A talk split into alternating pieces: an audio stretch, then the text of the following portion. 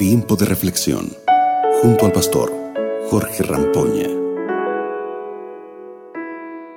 Hola amigos y amigas, Eh, vamos a, a comenzar un nuevo día con las bendiciones de un Dios que cumple sus promesas. Y hablando de promesa, el texto bíblico de hoy habla precisamente de eso. Vamos a leer juntos Génesis capítulo 9, versos 12 y 13, que dicen lo siguiente. Y Dios añadió, esta es la señal del pacto que establezco para siempre con ustedes y con todos los seres vivientes que los acompañan. He colocado mi arco iris en las nubes, el cual servirá como señal de mi pacto con la tierra. No sé ustedes, pero muchas veces me asombro después de una lluvia, esas lluvias de verano, ¿sabes? Parece que el verde brilla más fuerte, más intenso, que los rayos del sol dorado se entremezclan entre el verdor de la tierra y las nubes blancas y el cielo azulado. Los pájaros parece que vuelven a cantar con más alegría y volar con más ímpetu. Y cuando miramos el gris de la lluvia, allí a lo lejos, escapándose, aparece un hermoso arco iris que refleja la luz del sol en millones de prismas. ¡Qué espectáculo! Un espectáculo de la naturaleza que vemos después de una linda lluvia. Sabes, después del diluvio la tierra perfecta creada por Dios quedó completamente desolada. La poca vegetación, las montañas escarpadas y los valles profundos y oscuros hicieron de este planeta amigable un lugar amenazador.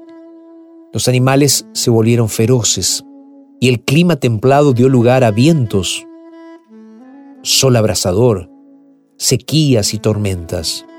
Noé y su familia comprobaron los resultados del pecado, pero en esta nueva realidad el pacto de Dios con Adán y Eva, los padres de la humanidad, fue reafirmado con Noé y su familia. Los padres de una nueva generación de hombres y mujeres estaban naciendo, y eran Noé y su familia. De hecho, en Génesis 9 Dios bendijo a Noé y a sus hijos diciendo, sean fecundos, multiplíquense y llenen la tierra. Fue la misma bendición dada a Adán y a Eva después de la creación. Pero su potestad sobre el planeta cambió. Ya no podrían someter y dominar la tierra, porque el pecado rompió el vínculo de sumisión voluntaria de los animales con el hombre. La naturaleza se había, se había vuelto hostil a los seres humanos. El hombre tendría que usar la fuerza para dominar el mundo. Noé vio que sería difícil vivir en esa nueva tierra, rodeado por amenazas naturales, por animales peligrosos. Pero sabes, de vez en cuando Dios colocaba ese arco iris en el cielo como una señal de que Él mantenía su pacto. Un fenómeno natural que siempre nos recordará que Dios jamás abandona a sus hijos. Él siempre cuidará de nosotros.